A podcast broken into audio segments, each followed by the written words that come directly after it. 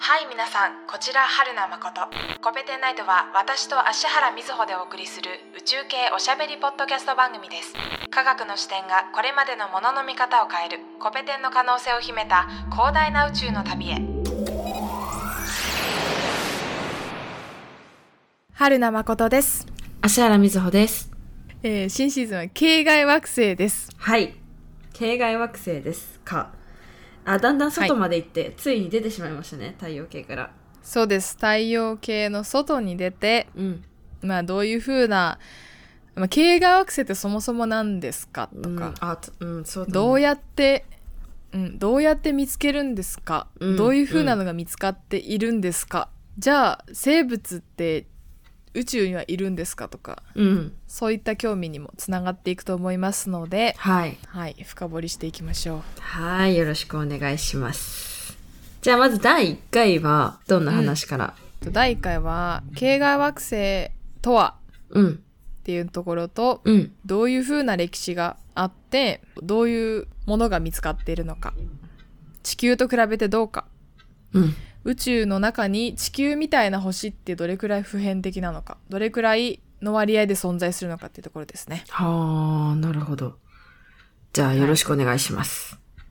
はいじゃあまず系外惑星とはとは。太陽系の外にある惑星のことですうん。じゃあそうなってくると次は、じゃあ太陽系はどこまでですかっていう話になるね。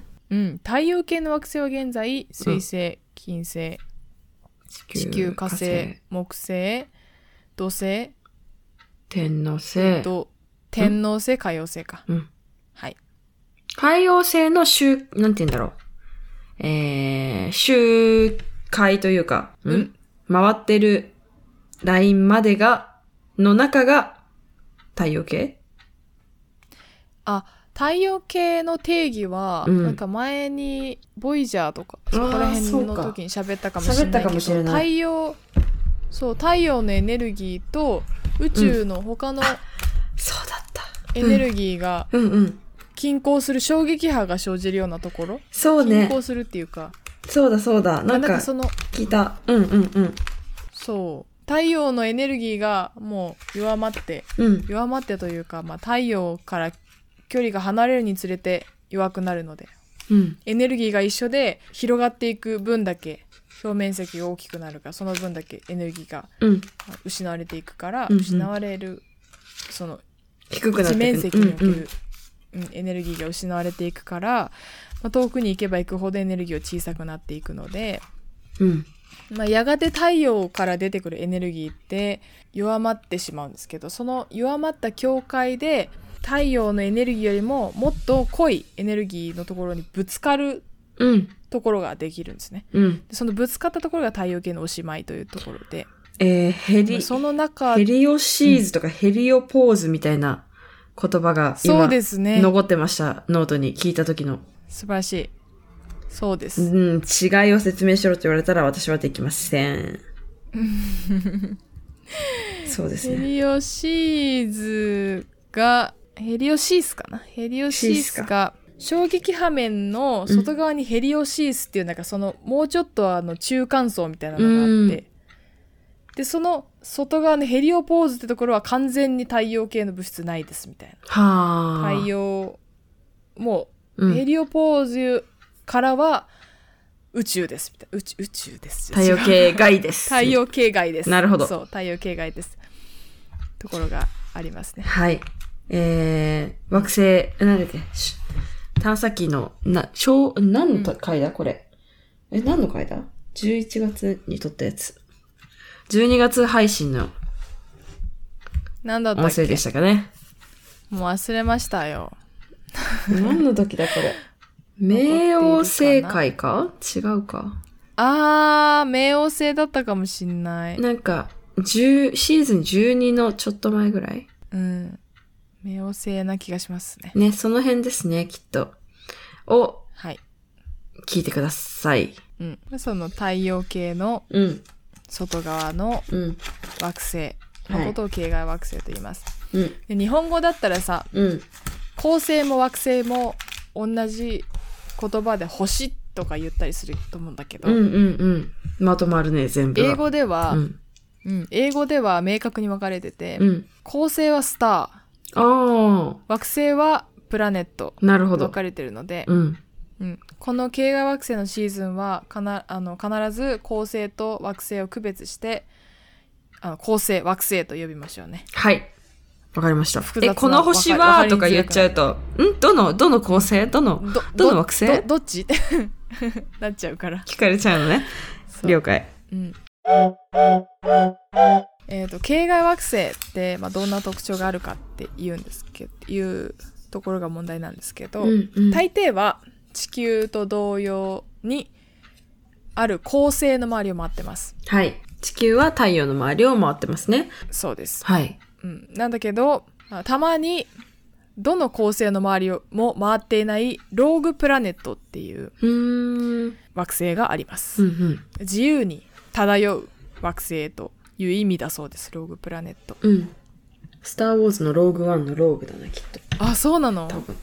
多分、なんかそんな気がした。ううんん。わかんないけど、自由宇に宙空漂い間そを自由に漂っているう。へ高速のあの恒星の重力に束縛されていない惑星のことをローグプラネットって言って、うんそういうプラそういう惑星もあるそうですうーん。でも大抵が恒星の周りを回っているとで、えー今から言う系外惑星ってうん。大抵が太陽系が属する天の川銀河にうん。存在しているうん。ものです、うん、やっぱりその観測の限界とかもあるので、うん。えー系外惑星って言っても銀銀河内にとどまっていて天の川銀河の比較ち比較的小さい領域に存在している系外惑星っていうふうに考えられてるんだけども、はいはいはい。 やっぱりね規模が違くてね宇宙って比較的小さい領域ってどれくらいだと思 いますそれ思った。だってさ、天の川銀河、銀河1個で比較的小さい範囲に収まっちゃってるってことでしょ今の話の流れ的には。そうどのくらいって言ったらい いの ?10 の何乗とかいう。10何光年にしよう何光年何光年何光年か。端から端まで。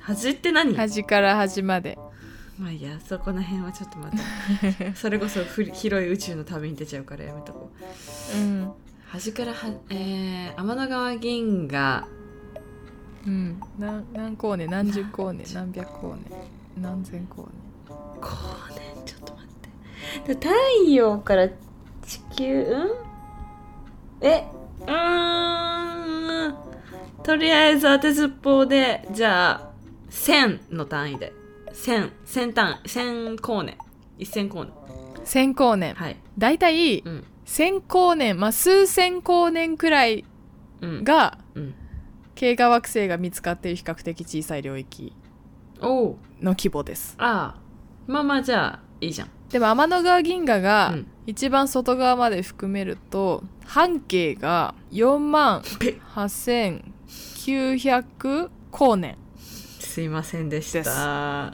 ねまあねですまあもう一桁上でした、 ね、まあまあまあまあまあ天の川銀河がまあ5万光年ぐらいありましてあそれ半半径径,、ねがでしょだからやば いな10万直径10万光年光わかりましたすいませんた桁2つ違い笑まっしてたまううん10万光年で系外惑星が見つかってるのはうん太陽系から数千光年くらいの領域の中で系外惑星が現在観測されています。はいなるほどまあえっやとばいぞ規模が。基本うん基本的なこととして太陽系が属しているのが、えー天の川銀河、天の川銀河の中にいっぱい銀河あの太陽系みたいなのがあるっていう理解でよろしいですねはい。でその天の川銀河そうなんはですあの円盤のような形をして薄っぺらいとう CD、ん CD なのか何なんだなんて言ったらいいんだろう帽子真ん中が厚いんだっけ、うん、うん、そうそうそうみそたう。いな形うなんだよね、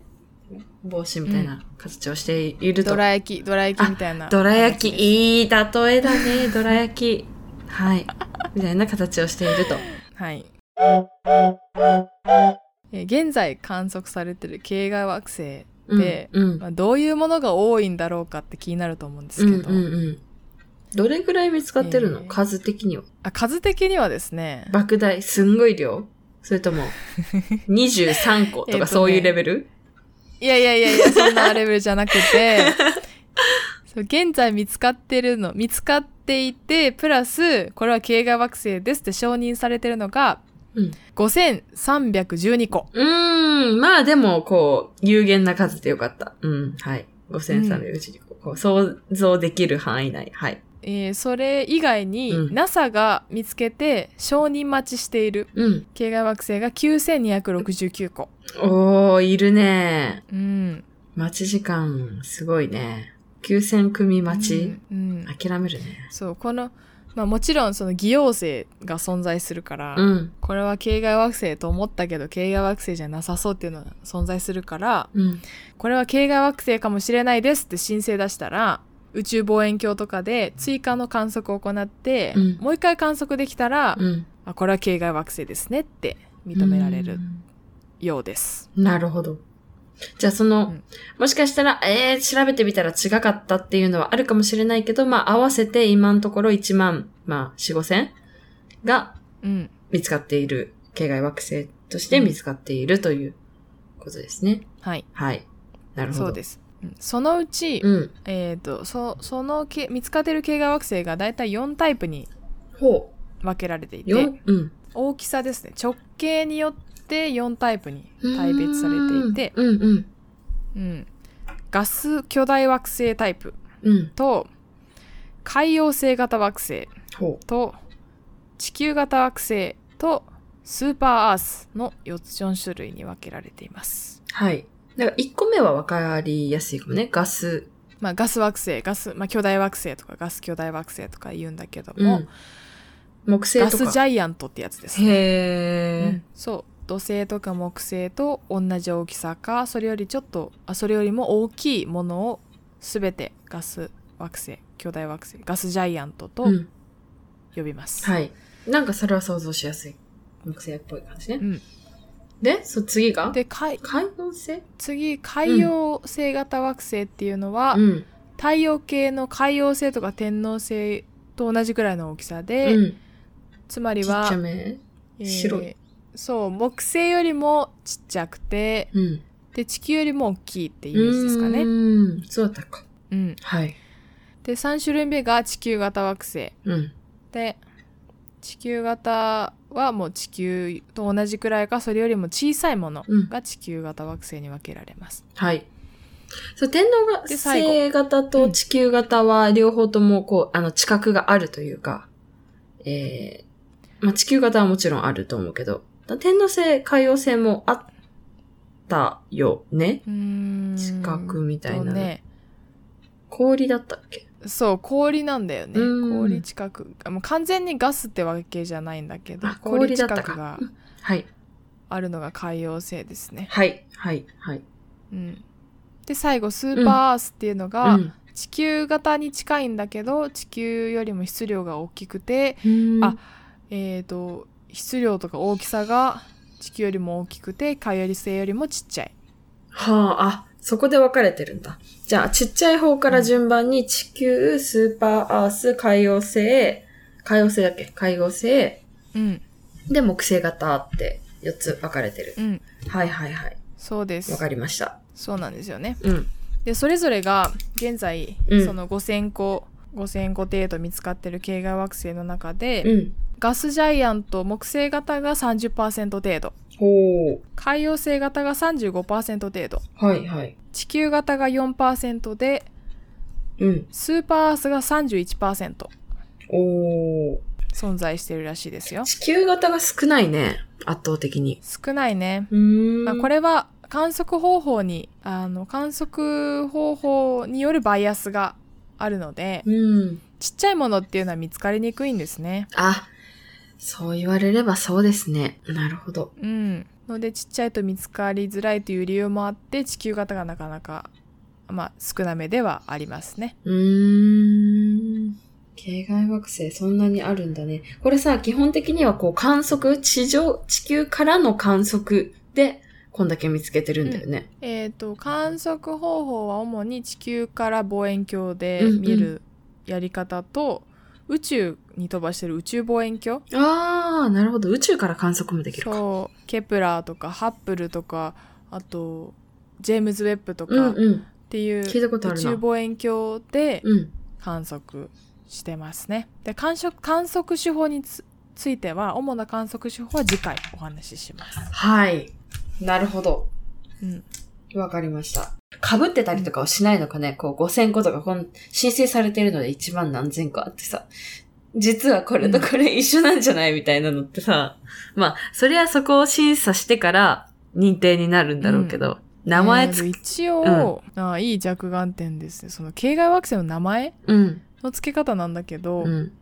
あ一応カタログがちゃんとあっておーおーお名前の付け方っていうのが決められてるんですよ。ーへえ。で形骸惑星の名前の付け方あの具体例を一番最初に出すけどケプラ 16b とかっていう名前になるのね形骸惑星のぼーカタログ番号みたいな。望遠鏡の名前と、まあ、数字と、アルファベット。うん、うーんそうその要素でうん。 3つの要素で構成されているんですね。へでえ。最初のぼ最初の望遠鏡っていうのはその通りで、うん見つけた望遠鏡の名前とか見つけた方法の名前が付けられるうん。ことが多いですね。うん、ケプラはそのケプラ望遠鏡が見つけたという意味でうん。その次の16数字うんは恒星の番号を表しています。ほう。その惑星が回ってる中央にある恒星ってこと、そほう。恒星にもじゃあ恒星番号がついてんだ。一個う、うんずつ。、恒星のカタログ番号で16番うーん。ですね。恒星は数えやすそうだね。だって恒星だしね。まあ、でも光が強い弱いはあるのか。もしれないけど。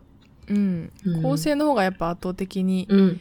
観測しやすいとは思うね。うんうんうん。そんな気がするよね。じゃあ、うんその中央にいる、こいつはどこの家族に属しているんだと、どこの系列かというのを入れて。うん、で B っていう最後のアルファベットが発見された順番と恒星からの距離で決められるうーん。アルファベットです。へえ。うんとねうん。発見された順番が一番早くて一番近い惑星が B、B から始まる。あ、B スター BCDEF、ト。うん A じゃないん B かだら始ま。るへえ。